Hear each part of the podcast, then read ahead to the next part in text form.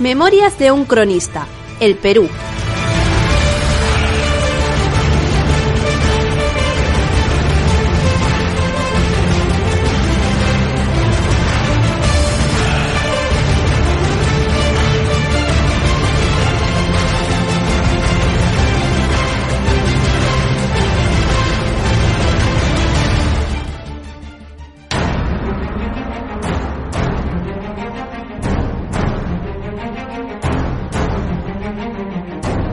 Capítulo 10. Héroes de leyenda.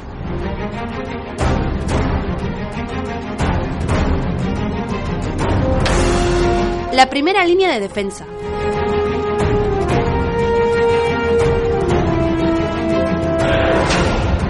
Las crónicas del vizcaíno.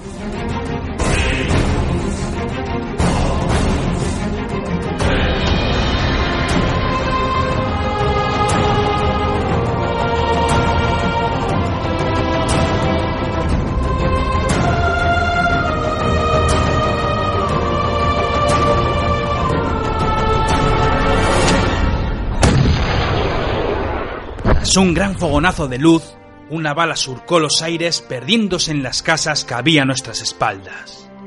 Me quedé en lado sin poder reaccionar. Los portugueses contaban con una pieza de artillería.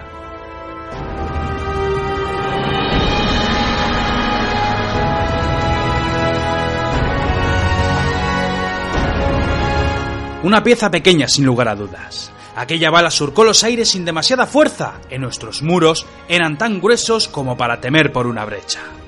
Muchas antorchas que se movían a través de las calles se apagaron ocultando a nuestros enemigos. Yo estaba subido por encima de las puertas. A muchas varas estaba Álvaro Pellón. A mi siniestra estaban Bengochea y el capellán, muy separados los unos de los otros. Algunos indios se mantuvieron quedos en otros puestos con las medias picas sobresaliendo con las puntas bien alto. Los indios del Val también estaban repartidos a lo largo de la muralla con sus ondas prestas. Esperamos por mucho tiempo. Escuchábamos caracolas y trompetillas a lo lejos. Soplábamos las mechas enroscadas en las serpentinas de los arcabuces. De pronto notamos un movimiento allá donde terminaban las casas de piedra, y por una de las estrechas calles surgieron muchos indios que comenzaron a lanzarnos flechas. Desde nuestra envidiable posición ajustamos las mechas y comenzamos a abrir fuego con nuestros arcabuces.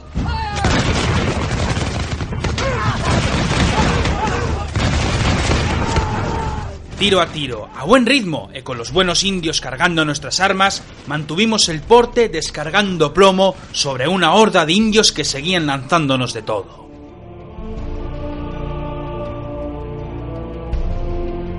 Mirando a los lados, vi como los arcabuces alumbraban a los guerreros de Tlaxcala que apuraban sus ondas lanzando granizo sobre los indios.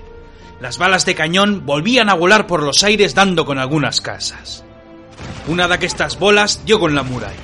Me asomé para dar buena cuenta del golpe. Eran piedras tan grandes y tan bien labradas que apenas veía rasguños.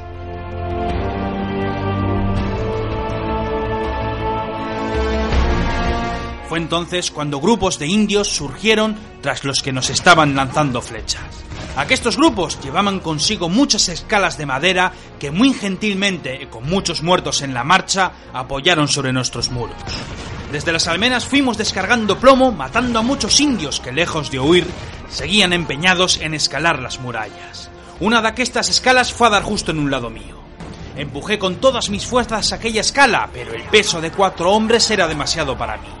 Dos indios aliados llegaron a mi lado, y cuando los asaltantes subieron un buen trecho, estos comenzaron a lancearlos, hiriéndolos por muchos lados hasta caer precipitados al suelo, donde encontraron la muerte.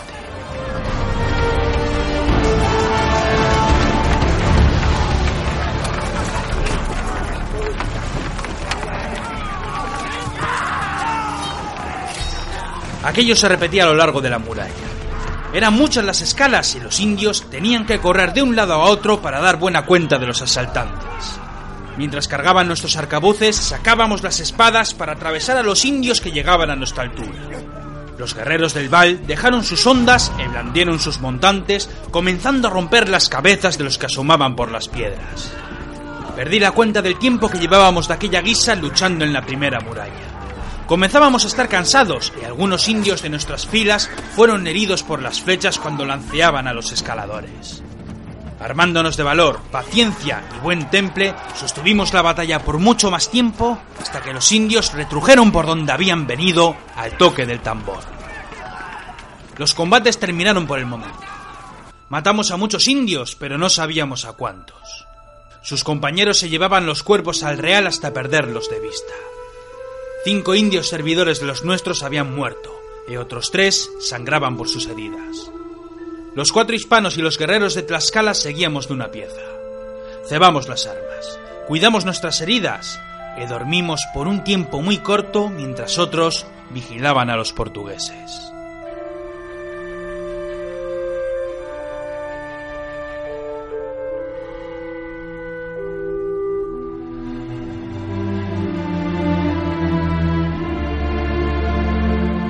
Decía a mí mismo que había sido un buen comienzo. Sin embargo, pronto escuchamos un retumbar. Nuestra muralla sufrió una embestida de un cañonazo que esta vez sí que sonó fuerte. Los portugueses habían adelantado la pieza y desde las calles estrechas tenía el camino despejado para vomitar su carga mortal. El capellán vino a mí preocupado por las balas. Pierde temor, le dije. Los muros son gruesos y las balas son limitadas. No sé cuántas pudieron traer desde Lisboa, pero cruzar aquestas junglas con tantos proyectiles me parece poco sensato. Cuando se les terminen las balas, volverán a estar de nuevo en desventaja. No andaba errado en mis predicciones. Durante un buen rato escuchamos la serenata de las balas chocando contra las piedras. Cuando el fuego del enemigo cesó, vi como muchas antorchas comenzaron a iluminar las calles.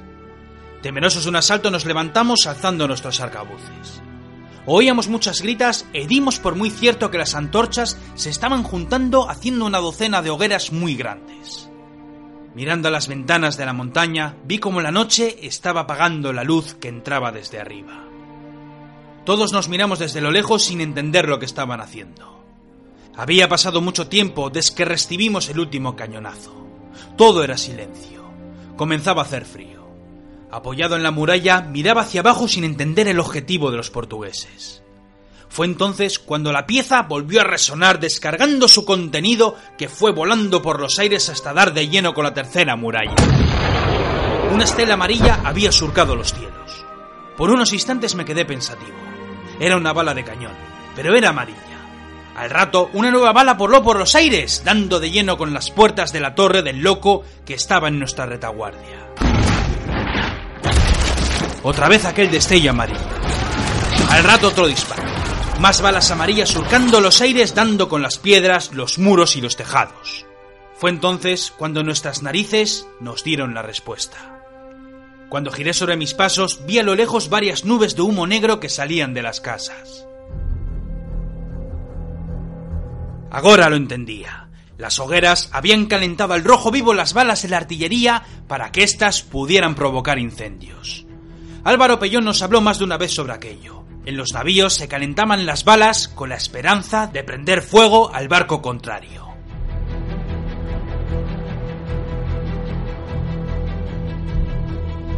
El fuego se propagaba por las casas y las llamas hicieron acto de presencia. Las casas eran de piedra, pero las puertas en las ventanas y sobre todo los tejados eran de madera. Tras volver a mirar al pueblo, donde sin lugar a dudas muchos ojos nos miraban con desprecio, vi como una de las balas surcó los aires dando justo al lado de nuestro portón. Lanzando gritos a mis compañeros, les dije que llegada era la hora de retrujir a la segunda muralla. Bengochea me miraba en silencio con gesto serio. Pocas balas le restarían, pero desde tan cerca nuestras puertas caerían tarde o temprano. Tras asentir, otro estruendo resonó abriendo un agujero en medio de las puertas.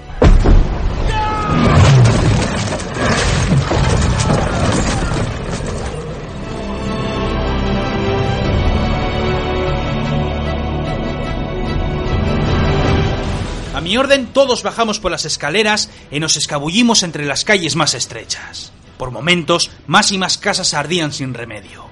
Poniéndonos a salvo, habíamos dejado algunas antorchas en el interior de la muralla para que nuestros enemigos pensasen que aún estábamos ahí. Más tiros resonaron mientras cruzábamos las puertas de la segunda muralla. Una vez las cerramos, descubrimos el gran pasillo que daba a muchos otros, haciendo las veces de una morada laberíntica. Cada uno subió sus escaleras correspondientes y tomó posiciones en los muros. Los indios llegaban cargando con los arcabuces que fueron dejando a nuestro lado. Los indios del Val fueron a nuestra retaguardia a esperar donde convenimos.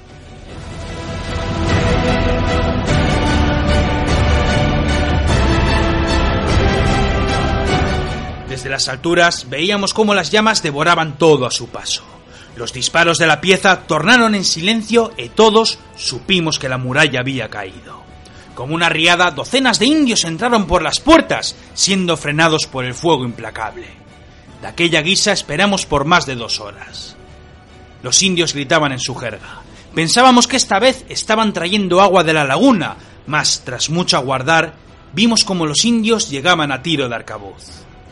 Las últimas casas que daban a nuestras murallas aún no ardían. Entre las calles los indios se escondían de nuestros disparos mientras esperaban. ¿Esperaban? ¿Pero a qué? me preguntaba. Mis compañeros seguían en vilo con sus arcabuces apoyados en las rocas. Fue entonces cuando me fijé en una de las calles centrales. Era una de las más angostas por donde varios hombres podrían pasar de la mano. Los indios se apartaban para dejar paso a una mole de madera, cuero y cortezas de árbol. Era un ariete.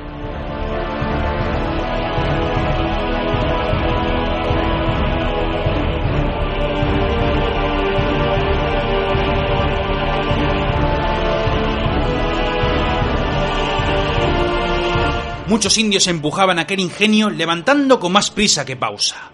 Temerosos de lo que se nos venía encima, señalé con el dedo al objetivo a batir. Desde la muralla comenzamos a descargar nuestros arcabuces, matando a muchos indios que empujaban la pieza.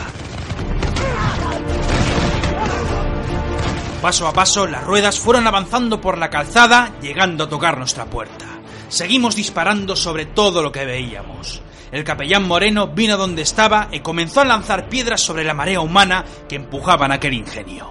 Cada vez que matábamos a muchos, veíamos como desde lo lejos los portugueses empujaban a otros indios para que sustituyeran a los anteriores.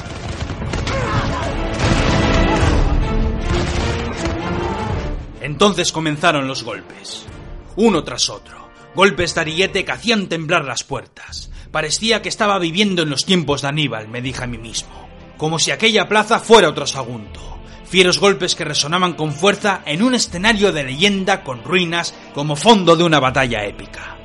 La van a tirar abajo, grité a mis compañeros de armas justo en el instante en que una flecha perdida fue a dar en el hombro izquierdo de Moreno.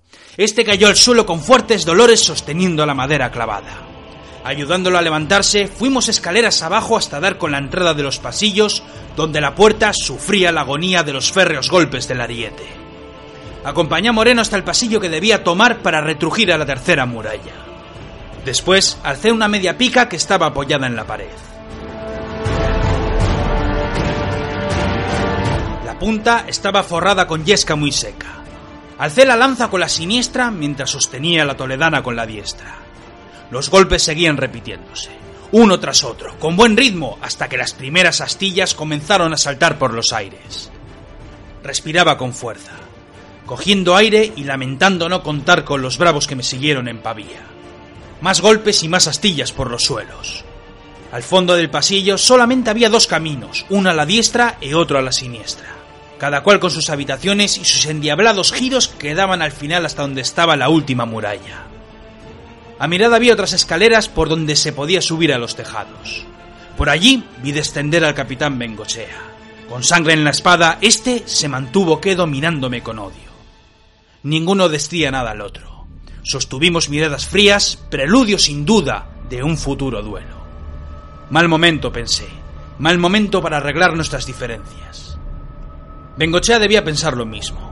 Sin alzar el acero, avanzó varios pasos desafiante. Los dos miramos las puertas que poco restaban para caer. Nos volvimos a mirar en silencio. Para aquellos que lucharon y sangraron en tantas batallas, las palabras sobraban. Un gran golpe reventó las puertas abriéndolas de par en par. Grandes gritas llegaron a nuestros oídos tras ver aquello. El ariete fue retirado y de las puertas surgieron tantos indios a la carrera que estos se tropezaban entre ellos en el avance. Miré a Bengochea por última vez y este me sonrió mientras se tapaba los oídos. Tras aquello, hice descender la pica hasta que la llama entró de lleno en el oído del cañón que habíamos emplazado desde la armería. Un soberbio estallido, provocado por la mecha, la pólvora y por todas las endiabladas cosas que metimos en la pieza, nos cegó por unos instantes provocando un sonido infernal.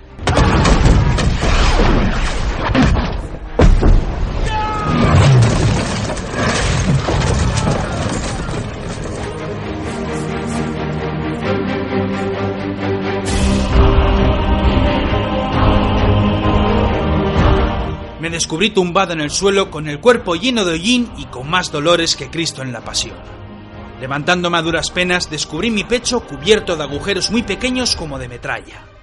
La pieza de artillería había estallado por donde terminaba la grieta y la boca del cañón estaba partida en ocho partes dejando el metal retorcido. Miré a Bengochea, que se lamentaba sentado en las escaleras con un trozo de metal como una mano de grande sobresaliendo tras su espalda. Fui a socorrer a mi compañero, pero este me soltó tan puñetazo en la cara que me di por vencido. Después miré a lo largo del pasillo. No había cadáveres ni indios muertos. Solo veíamos sangre por doquier y pedazos humanos repartidos a lo largo del pasillo. Hasta el mismo techo sostenía brazos y huesos sujetos con la sangre que caía como la lluvia. Nadie entraba ya por las puertas. A lo lejos vi la cabeza de un indio asomado con los ojos cubiertos de lágrimas sin poder creer lo que acababa de pasar. Bueno será pasar a la tercera muralla, capitán. Cuando me giré, Bengochea ya no se hallaba a mi lado. Había desaparecido por las escaleras. Girando sobre mis pasos, seguí la ruta que memoricé para cruzar todos los pasillos. Iba cojeando, con fuertes pitidos resonando en mis oídos y palpando mi cuerpo buscando más heridas. Fue entonces cuando descubrí que uno de los pasillos estaba en ruinas. Las balas debieron hacer mella en el tejado y muchas piedras cayeron bloqueando los caminos a seguir. Volviendo sobre mis pasos me topé con unas escaleras que daban al tejado. Una vez arriba, vi como el capitán Bengochea saltaba por los techos sin mirar atrás.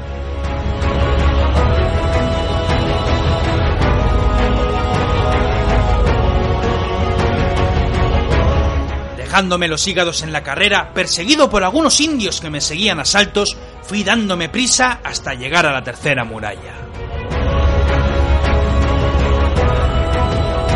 Lanzaba gritas mentando a todos los santos en mi loco avance. No podía creer lo que estaba viendo. Las puertas habían sido alcanzadas y eran pasto de las llamas. De los dos portones, uno de ellos estaba derribado sobre las escaleras que daban a la torre. Tras descender de un salto con Bengochea por delante, corrimos hasta cruzar las puertas esquivando las llamas.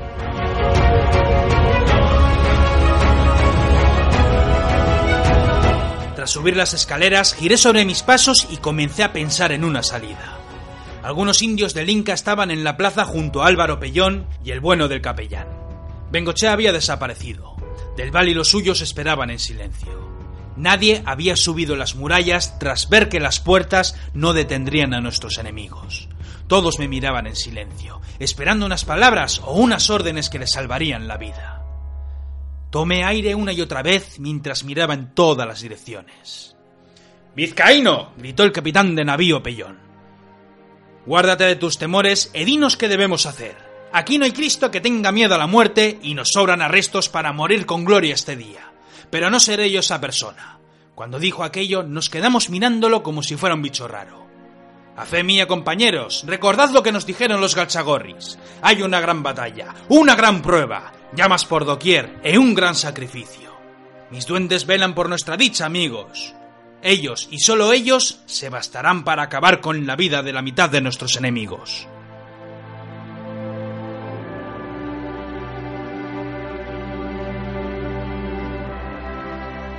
Casi me entró la risa cuando oí aquellas palabras. Había que seguir con el plan hasta las últimas consecuencias. Pellón y Moreno, llevaos a los indios y guardaos en la torre donde están las indias con sus hijos. Del Val, grité con voz solemne. El indio se cuadró ante mi voz. Llegada es la hora de que tú y los tuyos humillen a nuestros enemigos. Son cientos los que suben. Espero que sean suficiente para los 16 guerreros de Tlaxcala más valientes que he visto en mi vida. Traduz a tus hombres aquestas palabras. Guerreros de Tlaxcala, desde que luchéis a nuestro lado solo he visto muestras de valor y lealtad. Pocas veces en mi vida he visto guerreros tan bravos. Sois el orgullo de Tlaxcala y del dios Huitzilopochtli. Cuando mi amigo del Val tradujo mis palabras, aquellos magnos guerreros alzaron la mirada mientras sostenían el puño contra su pecho. Después, a la orden de su líder, los 16 bajaron las escaleras y formaron dos líneas de guerreros con sus montantes preparadas.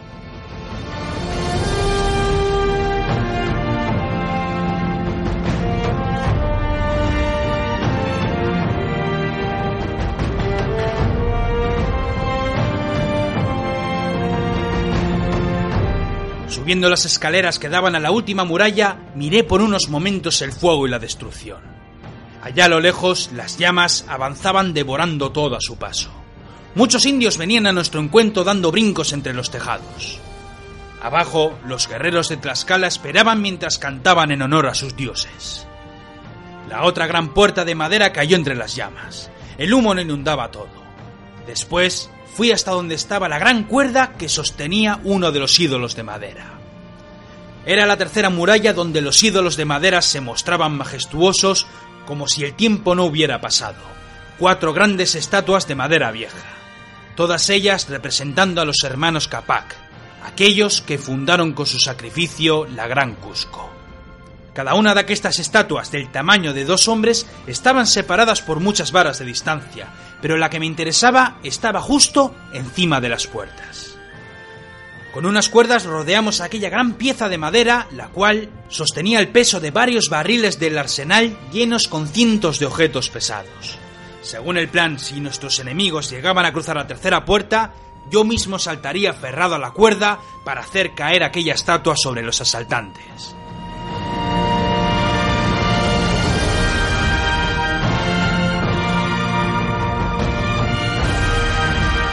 Sin embargo, la cuerda estaba cortada. El fuego o alguna bala de cañón perdida fue a dar con la cuerda y todos los barriles cayeron al suelo. Temeroso por la suerte de nuestros amigos de Tlaxcala, comencé a volverme loco pensando en cómo tirar aquella mole. Era demasiado pesada para que un solo hombre pudiera lanzarla al suelo.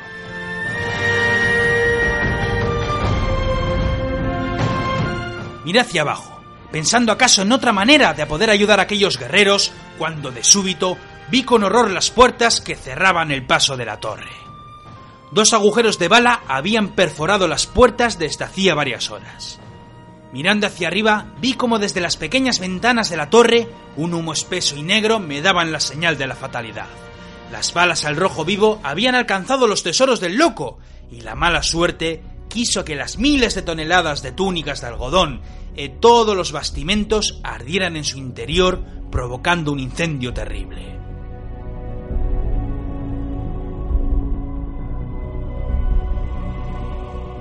Bajo las maderas de las puertas, como si fuera agua, un gran charco de oro puro cruzaba la entrada. Había tanto oro en aquella estancia que hasta por uno de los agujeros de la puerta descendía una fuente caliente de oro derretido. Miles de toneladas de oro puro derritiéndose durante horas y horas.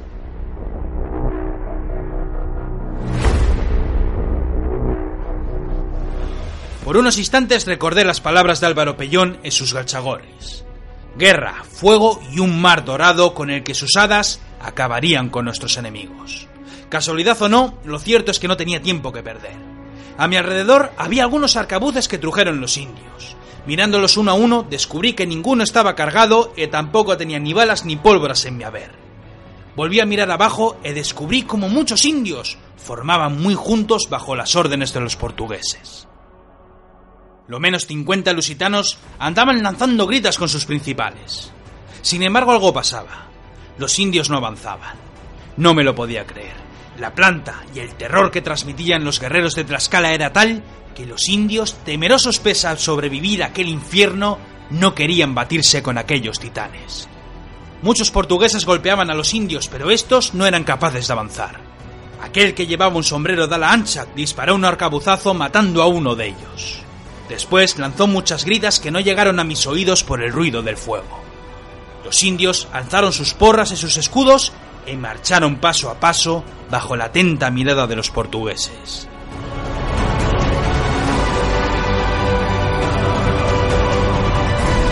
Al fondo, otros grupos de indios mirando la escena desde la calle Los Tejados, rezando sin duda para que no les tocase también a ellos luchar. Cuando aquel grupo de guerreros cruzaron las puertas, las piedras obligaron a la formación a estrecharse. Escalón tras escalón, con algunas caracolas resonando en aquel infierno, los indios fueron poco a poco subiendo. Del Val y los suyos les esperaban. Todos se mantuvieron quedos sin mostrar un atismo de temor. Fue entonces cuando, tras lanzar muchas gritas, los indios cargaron a viva voz sobre los guerreros de Tlaxcala. En cuanto llegaron al alcance de las montantes, los guerreros de la primera fila comenzaron a blandir sus grandes espadas de arriba abajo, rompiendo huesos y cercenando cabezas.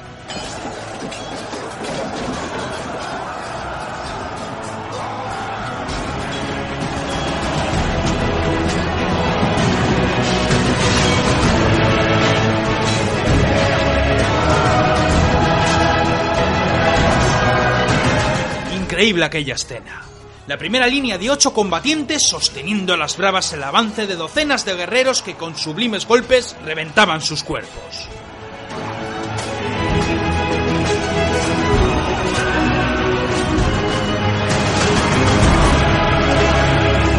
Cánticos a los dioses entremezclados con los gemidos de dolor hasta que con una gran grita por parte del guerrero del Val, la primera línea subió tres escalones para dejar a la segunda línea como vanguardia.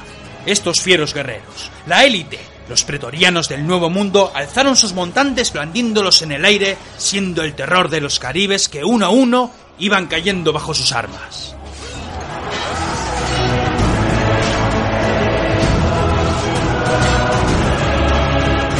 Desde mi posición me debatía si entrar en batalla con mis compañeros de armas o mantenerme en el sitio para ver venir el peligro. Fijándome en la retaguardia enemiga, vi como muchos indios comenzaban a dar media vuelta huyendo del combate. Todos huyeron por sus vidas sin que los portugueses fuesen capaces de frenarlos.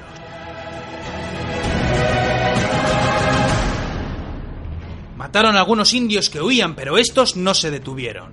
Todos los indios, hasta los que estaban en la retaguardia a la espera o los que estaban en los tejados, todos juntos, contagiados por el horror vivido y por la matanza de los de Tlaxcala, huyeron temerosos sin mirar atrás.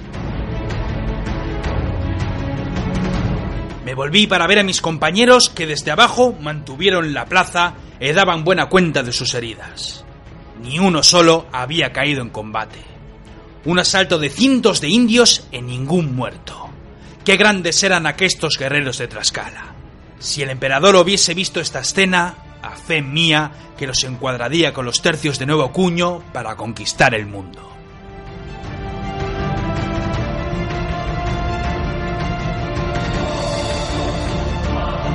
Aquel principal del sombrero comenzó a reunir a los portugueses. Ferreira, me dije para mis adentros. El capitán dio órdenes a la tropa algo más de 50 portugueses, formando un cuadro al pie de las escaleras. Todos vestían con peto y espaldar, casco, espada y rodela, brillantes y frescos para la batalla. Mal asunto para los de Tlaxcala, me dije. Estos van a pelear como los bravos. Con paso firme y siguiendo las órdenes de su capitán, los portugueses fueron subiendo las escaleras alzando las rodelas que los cubrían de los futuros golpes. Cuando llegaron al combate con los de Tlaxcala, estos comenzaron a blandir sus montantes golpeando con fuerza sobre el cuadro portugués. Los choques eran tan fuertes que muchas rodelas volaron por los aires y no fueron pocos los portugueses que fueron heridos en la cabeza y en los brazos. Sin embargo, estos últimos sostenieron el envite de buen arte y sin perder buen punto de pelear, alzaron sus espadas lanzando estocadas que pinchaban carnes. Algunos guerreros de la compañía del Indio del Val se estremecieron con el acero en sus tripas, mas guiados por el honor y el coraje, aquellos diablos mantuvieron el orden mientras seguían golpeando con sus montantes.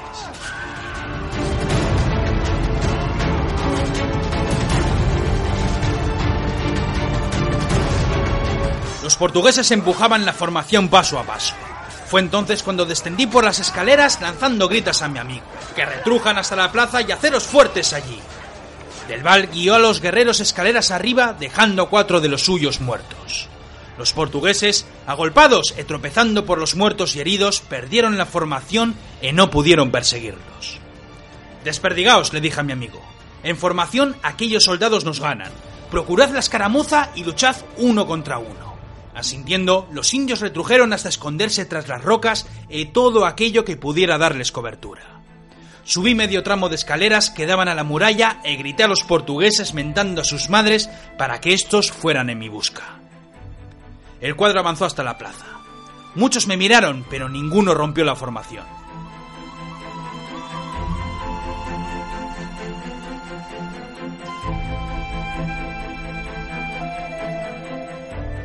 Aquestos soldados no veían ni a los indios ni a nadie. Solo estaba yo, subido a unas escaleras de piedra mentando a todos los santos que recordaba.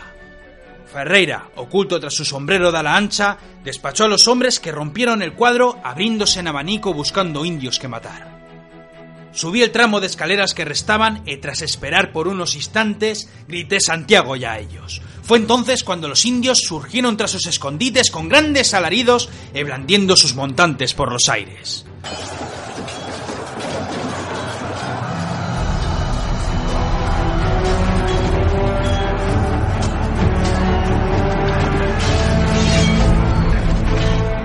Hasta el bueno del capitán Pellón y el mismísimo capellán se lanzaron a la carga saliendo por las puertas de la pequeña torre donde escondíamos a las mujeres y a los niños. Las espadas y las rodelas chocaron en una gran pelea que ocupaba toda la plaza, justo al lado de las puertas de la gran torre de los tesoros, con mucho oro derretido bajando por el suelo empedrado.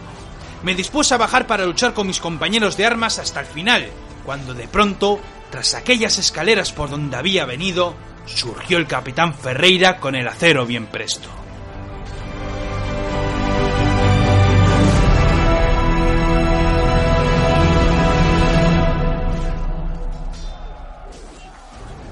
Dando unos pasos, se detuvo varias varas de donde yo estaba y lanzó el sombrero a las llamas. Murga, dije sin dar sentido a lo que veía en mis ojos.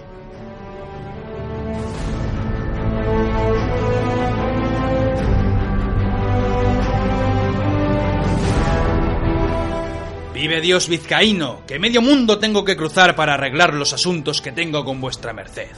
La voz ronca y desagradable por el tajo que sufrió en Tenochtitlán heló mi sangre. Llegada es la hora de luchar y de rendir cuentas al de arriba, vizcaíno. Por muchos años llevo esperando un momento así. Y qué mejor escenario para un duelo épico que una ciudad como aquesta, con las llamas como telón de fondo.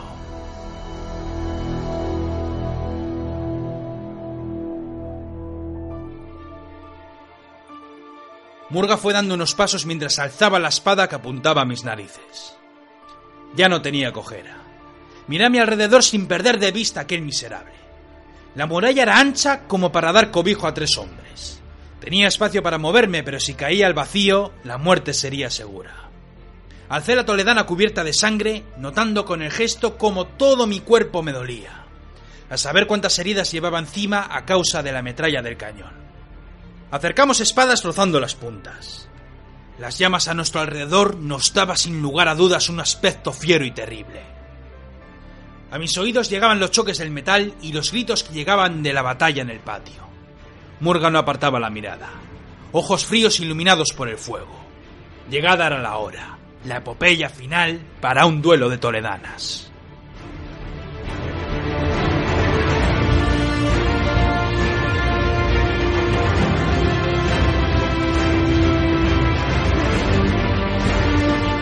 Como fieras comenzamos a lanzar estocadas en aquel escenario apoteósico donde los choques del metal destellaban chispas que se perdían entre giros, tajos y fincas.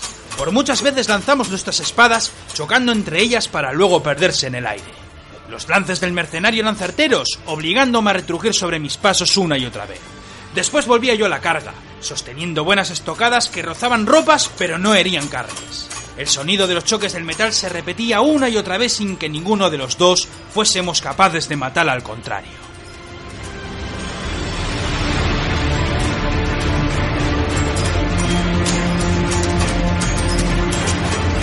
Sosteniendo el acero en alto, respirando con fuerza, ambos nos mantuvimos quedos mientras pensábamos en cómo matar al otro.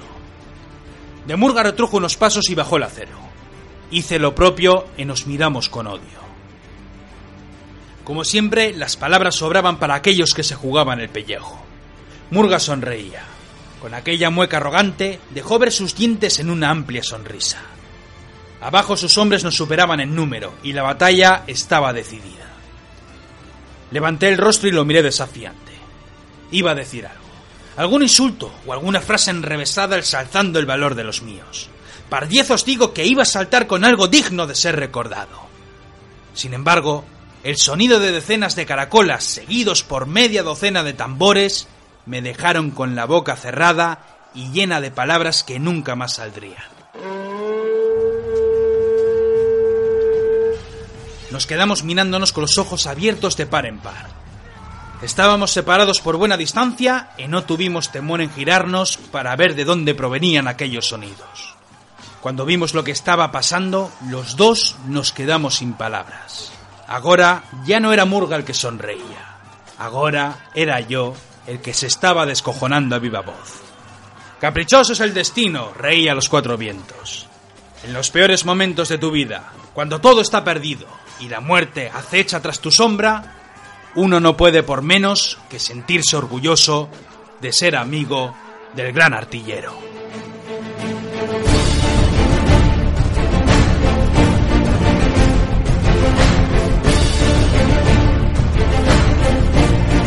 Las crónicas del artillero.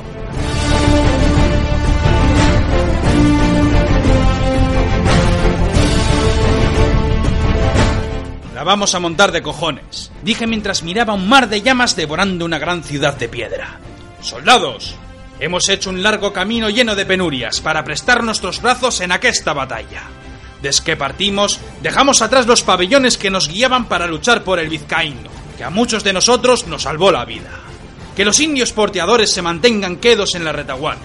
Formar a mi lado, y tened muy por cierto que en aquesta jornada de valientes, la gloria será para los imperiales.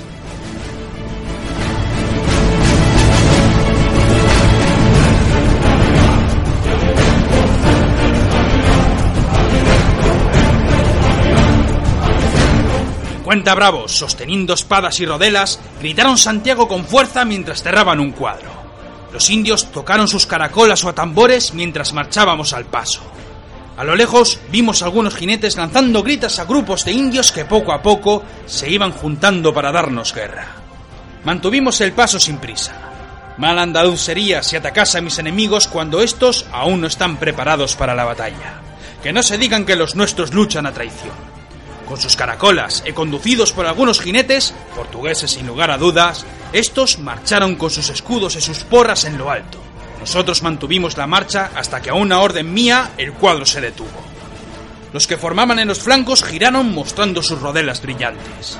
Qué gran estampa aquella. Decenas de escudos brillantes rodeando un cuadro, con cincuentas toledanas sobresaliendo entre los metales, dispuestas a forjar con nuestra valentía un avance legendario como pocos se verían en los tiempos.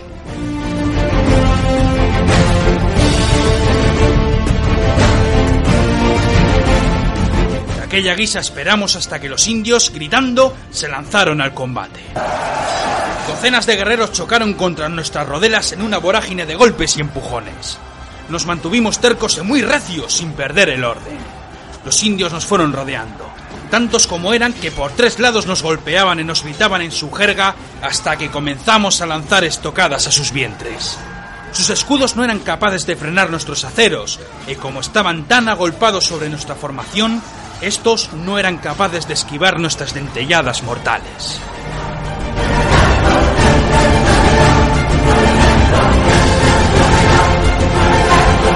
Mucho tiempo mantuvimos la pelea luchando como muy varones y matando sin cesar. Los brazos nos temblaban de tantos cuerpos que atravesábamos. Desde la vanguardia sostenía el empuje con mis compañeros de armas mientras continuábamos cercenando vidas.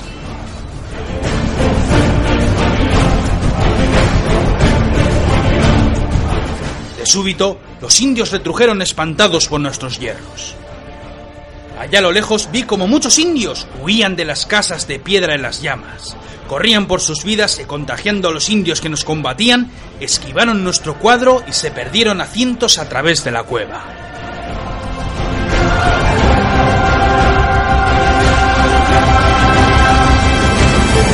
Sostuvimos el cuadro sin dar cuenta de lo acaecido. ¿Por qué huirían aquellos indios? nos preguntábamos. Fue entonces cuando a lo lejos vimos como soldados de otras compañías formaban varias filas. Los portugueses, me dije a mí mismo mientras los veía formar desde lejos. Un principal a caballo daba órdenes a la tropa. Lo menos nos triplicaban en número. Que vengan cuando quiera, dijo uno de los soldados del cuadro que estaba a mi zurda. A fe mía, me dije para mis adentros, que cuando los vientos de guerra soplan, los nuestros se transforman en leones. Grité con todo lo que tenía. A formar en tres filas. Toledanas en ristre y el valor en alto. Que Dios bendiga nuestra suerte y que el eco de aquesta batalla resuene por todo el mundo. Al compás de la arenga, los nuestros gritaron Santiago y a ellos. Como soldados viejos, estos formaron una larga línea con tres de fondo. Los portugueses hicieron lo propio. A medida que nos fuimos acercando, estaba seguro que sumaban más de 150 soldados. Paso a paso, las dos formaciones se fueron acercando. Rodelas por ambos lados, espadas brillantes al amparo de las antorchas lejanas en las paredes. Gritas en las diferentes jergas peninsulares y con gran estruendo, un choque de titanes entre ambas formaciones donde los metales cobraron protagonismo en la batalla cercenando vidas y llenando el cielo con las almas de los caídos.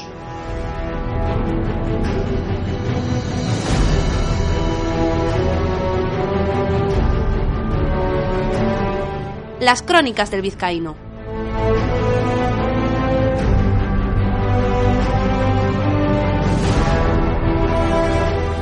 Murga y yo mirábamos la batalla en todo su apogeo. La huida de los indios, las tropas portuguesas chocando sobre los nuestros.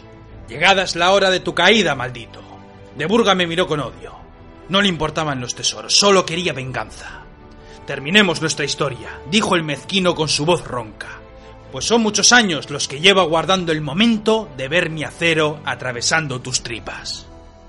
De súbito un gran estruendo llegó a nuestros oídos. Las puertas de la gran torre se rompieron en una gran cascada surgió por la plaza como una riada mortal. Los que luchaban en la plaza comenzaron a correr por sus vidas.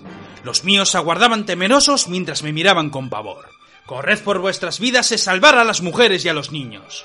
Con presteza, dejando a muchos despachados en el suelo, los hombres se hicieron con los habitantes de la ciudad y con mucha prisa huyeron por las escaleras siendo perseguidos por aquella marea dorada. Fue entonces cuando vi una figura tras el infame. Era el catalán loco.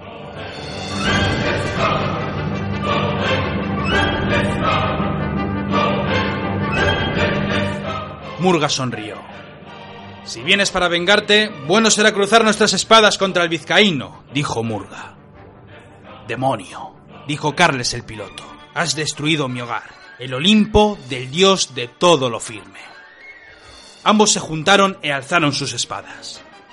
Este es mi fin, me dije para mis adentros. Demasiadas heridas y demasiados combates. Dos espadas contra la mía.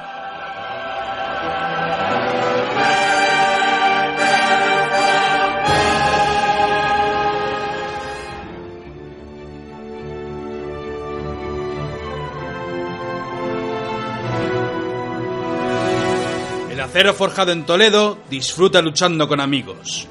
Me giré sobre mis pasos para ver al capitán Bengochea. Sostenía la espada con la diestra. La pieza de metal sobresalía por detrás del hombro. Os juro que pensaba que venía a darme muerte, pero este se vino a mi lado y alzó la toledana.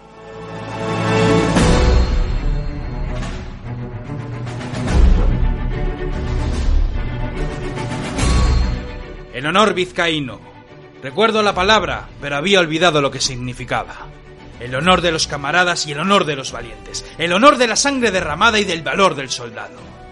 Hasta aquí han llegado nuestros pasos, y ni por ensalmo me perdería esta jornada de valientes.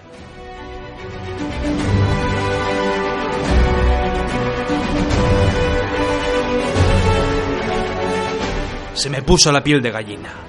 Un escalofrío recorrió mi cuerpo. Alzamos las espadas y al grito de Santiago fuimos a entrechocar nuestros aceros.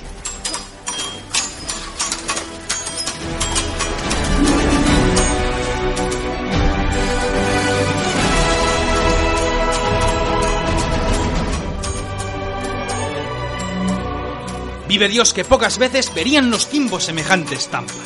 Cuatro espadas chocando furiosas en unas ruinas siendo pasto de las llamas. Un mar de oro fundido recorriendo todas las calles. Un colosal teatro para terminar con viejos agravios siendo nuestras espadas los jueces que decidirían aquel destino de los actores. ¡Qué grandes lances! ¡Qué tajos! Las cuatro espadas chocando una mil veces entre ellas. Las chispas saltando con cada cometida. Jornada de valientes. Palabras que venían a mi mente mientras lanzábamos estocadas a los dos malditos que paso a paso retrujían temerosos de nuestro valor y del desprecio a la muerte. De Murga dudaba. El loco se desvivía en golpes de acero que Bengochea esquivaba doliéndole las heridas. Estaban a varios pasos de chocar con una de las estatuas de madera vieja que representaba a uno de los hermanos del Inca, cuando de pronto mi capitán cayó rodilla al suelo.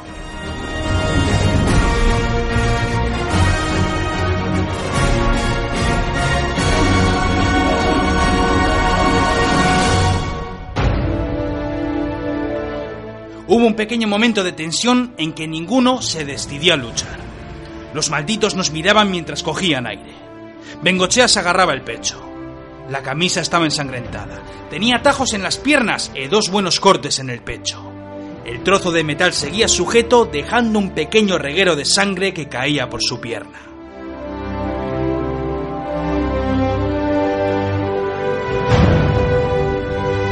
Ayúdame, vizcaíno, me dijo con voz temblorosa. Hasta aquí han llegado nuestras aventuras. A fe mía que es así, amigo, le respondí. De esta no salgo vizcaíno. Pues creo que yo tampoco. Pues debes vivir, vizcaíno. Vive por mí y por todos los que cayeron en batalla. Vive por todos nosotros para ser nuestro cronista. Cuento al mundo lo que fuimos. Cuenta cómo un puñado de valientes fueron capaces de cambiar la historia del mundo para bien o para mal. Y que luego nuestras hazañas las decida el Altísimo o la propia historia. Este es mi regalo para ti por haber sido mi amigo y haber luchado a mi lado.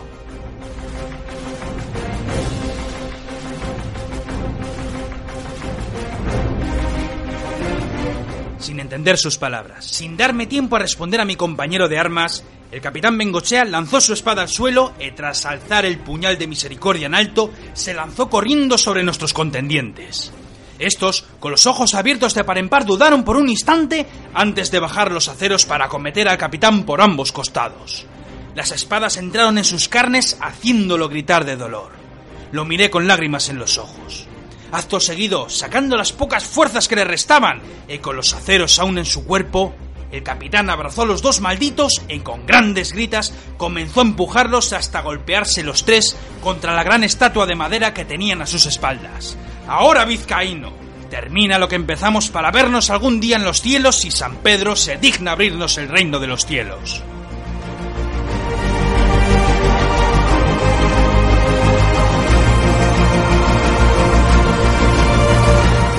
Con presteza me di cuenta de lo que quiso hacer mi capitán y alzando la espada que me había dejado en el suelo, sostuve ambos aceros por un instante antes de lanzarme a la carrera.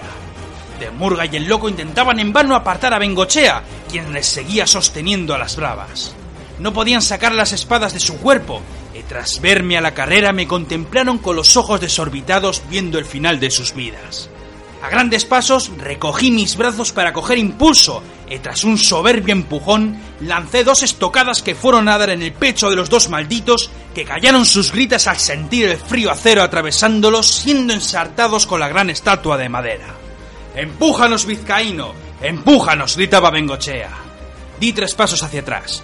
Cogí todo el aire que pude y gritando honor, con todo lo que me restaba me lancé a la carrera para una vez más golpear con mi hombro los cuerpos de los soldados, volcando la gran estatua que cayó al mar de oro, llevándose como tributo a los tres combatientes que fueron cubiertos por el manto dorado entre gritas.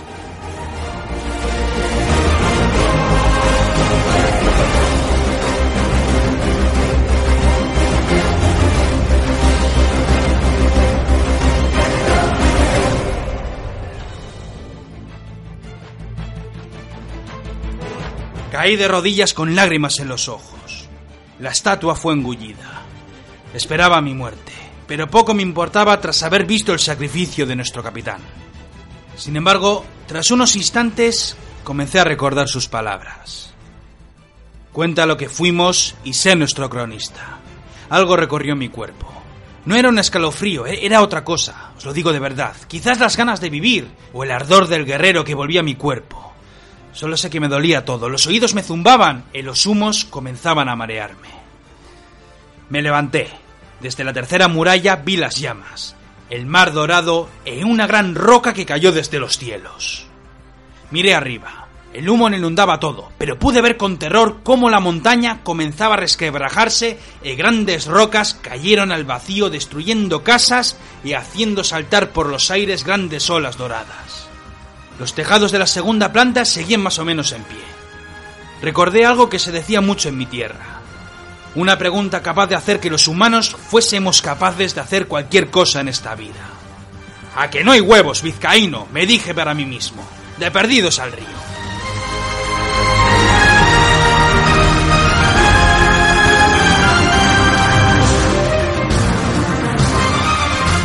Aferrándome a una de las cuerdas que horas atrás sostenían los barriles con los pesos, descendí hasta el gran techo de la segunda planta. Una vez apoyé los pies en la madera y en el barro, comencé a correr por mi vida. Los tejados se desmoronaban, llamas por doquier y grandes bloques que seguían cayendo. Iba casi dando saltos a plena carrera mientras las rocas caían a mi alrededor. Tras llegar a la segunda muralla, vi como el mar dorado seguía mi marcha impasible. Ementando a todos los dioses que recordaba, seguí mi marcha entre las calles esquivando las llamas y las piedras. Me paraba de vez en cuando para coger aire. Miraba atrás. El mar dorado seguía la marcha a pocas varas de distancia. Cogí todo el aire que pude y seguí corriendo hasta que una gran roca cayó destrozando una gran casa de piedra que tenía a mi diestra. Abrí los ojos y vi como el oro casi rozaba una de mis manos. Me alcé con grandes dolores y subí las rocas de la casa hasta caer en un patio con más muros derruidos por doquier. No veía salida alguna, pero os juro que llegados a este punto no pensaba rendirme.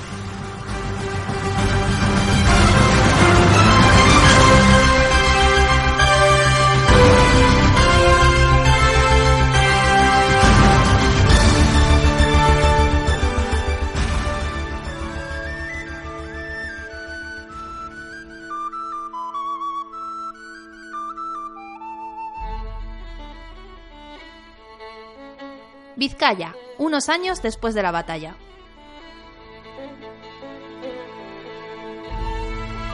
Las crónicas del capellán Moreno.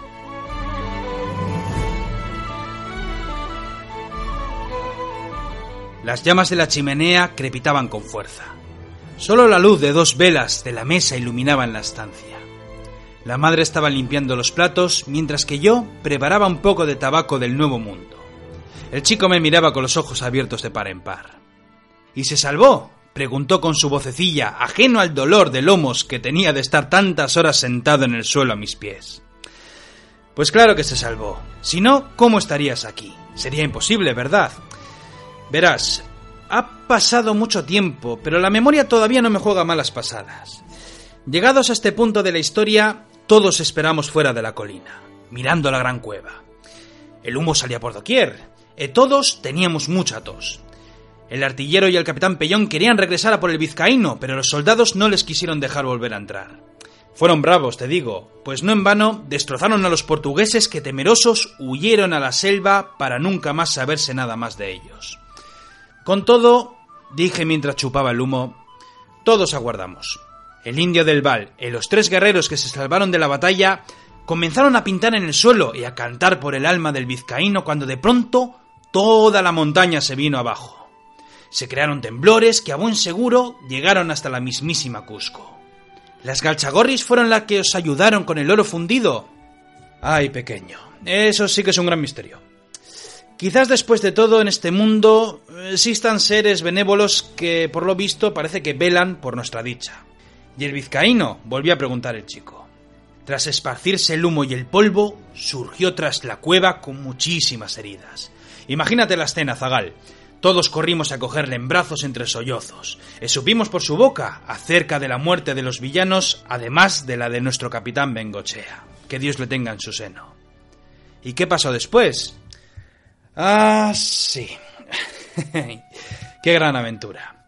Curamos nuestras heridas. Las mujeres y los niños volvieron a sus casas. El indio del Val y los restantes volvieron también a su patria. ¿Por qué el indio ese luchó tan bravo con el vizcaíno? Pues nunca lo supe. A decir verdad, nunca llegué a saber de, de, dónde venía tanta devoción ni tampoco la historia que les hizo acabar como esclavos en su día. Lo cierto y verdad es que toda aventura encierra varios pasajes que muy pocos llegan a descubrir. Con todo, dije mientras volvía a respirar el humo, tras curar nuestras heridas, todos regresamos. Regresamos ricos. Ricos como lo oyes. La verdad es que tuvimos la sangre fría de coger algunos turrones en nuestra huida y llevamos con nosotros todo tipo de maravillas en oros y joyas. Lo repartimos como te puedes imaginar y con mucho sigilo regresamos a nuestra tierra en un navío haciéndonos pasar por otras personas. Es por ello que tenéis esta casa, pequeño. Recuerdo que con las ganancias el capitán Pellón se hizo con un navío para dar la vuelta al mundo. El artillero, por ejemplo, regresó a Jaén, donde según tengo entendido, su mujer debió de darle muchas palizas por no haber dado señales de vida en todos estos años. Dicen que allí compró algunas tierras de labranza. Parte de mis honorarios fueron con los del vizcaíno para las familias de Perales, Morales y Rial. Bengochea no tenía familia, más allá del santo oficio que nos daban ya por muertos. Y al final, con los pocos dineros que nos restaban, decidimos asentarnos con el artillero, pero la vida, como siempre digo, da muchas vueltas y los caminos del Señor son insondables. ¿Mi padre está muerto? preguntó el chico con gesto serio. No lo sé, Zagal. Nunca supimos bien cómo el santo oficio pudo dar al final con nosotros. A tu padre se lo llevaron para darle muerte, sin embargo el rey, el emperador en persona, perdonó su vida. ¿Sabías que el mismísimo rey del medio mundo es un ferviente seguidor de las hazañas de tu padre? Pardiez que me dejáis en ascuas, respondió el chico. Es largo de contar y quizás otro día me ponga con ello. Lo único que te puedo decir es que nuestro soberano lo quería en el nuevo tercio de Lombardía. Según se cuenta, más que como soldado, lo necesitaba como consejero o como estratega. Hay muchos capitanes y otros principales que saben de sobra el arte de la guerra, pero tu padre había visto muchas cosas, y entre ellas, como bien conté en el pasado, había combatido al turco. Y sé, además, que fue uno de los bravos que se batieron contra ellos en Castelnuovo sin ir más lejos. En fin, la verdad es que si te soy sincero, yo creo que tu padre siga aún con vida. ¿Pero por qué se fue tan lejos? me preguntó. Porque si no ayudaba a su rey, toda la compañía, es decir, los cuatro, seríamos arrestados y seríamos torturados. Los demás no saben nada acerca de todo esto que te estoy contando. Desde aquel día yo he cuidado de ti y de tu madre, y es por ello que hago las veces de cronista contando todo aquello que hicimos en el pasado. Me gustaría conocerle, me dijo el chico entre dientes. Quizás lo hagas algún día, Después de todo, tu padre siempre tenía una frase con la que nos infundía valor a todos nosotros. ¿Y qué frase es esa? volvió a preguntar. De súbito, el sonido de galopar de caballos deteniéndose ante nuestras puertas. La madre del chico me miró con miedo. Tres golpes en la puerta. Me levanté con mi coger habitual desde la última aventura. ¿Quién vive? El santo oficio. Abrid las puertas. La madre del chico vino a nuestro lado cogió el zagal y fue a la esquina de la habitación, muy cerca de la ventana. La miré con una sonrisa guiñando el ojo al chico. Ya sabían lo que tenían que hacer. Doblé parte del hábito de monje y saqué mi vieja toledana. Fue entonces cuando una patada rompió la puerta y tres encapuchados entraron con los aceros en ristre. Si ya conocéis nuestra leyenda, mal asuntos conciernes y solo venís tres a por mí, les dije. Venimos a por el chico, dijo uno de los encapuchados. Cuando se quitó el velo que ocultaba su rostro, vi una cara que recordaba del pasado. Las canas y las arrugas no ocultaban el tiempo, pero aquel mostacho y aquella cicatriz que iba desde el labio hasta la oreja no dejaba lugar a dudas. El bastardo que quiere matar emperadores, le dije. ¿Dónde está el hijo del vizcaíno? preguntó aquel maldito con ira. Bajé la espada por un instante y me volví hacia la madre. Esta ya sabía cómo actuar. Era valiente. Después miré al chico, ojos abiertos de par en par. ¿Sabes qué frase decía tu padre para darnos valor? Unas palabras que hoy en día siguen haciendo mérito a su leyenda. Pues tras la gran batalla en la ciudad perdida, cuando el artillero volvió a preguntarle sobre nuestro futuro, tu padre, como siempre, le dijo aquello de que no tenía que temer por nuestro destino, pues sin lugar a dudas, una vez más, tendríamos por delante una nueva aventura.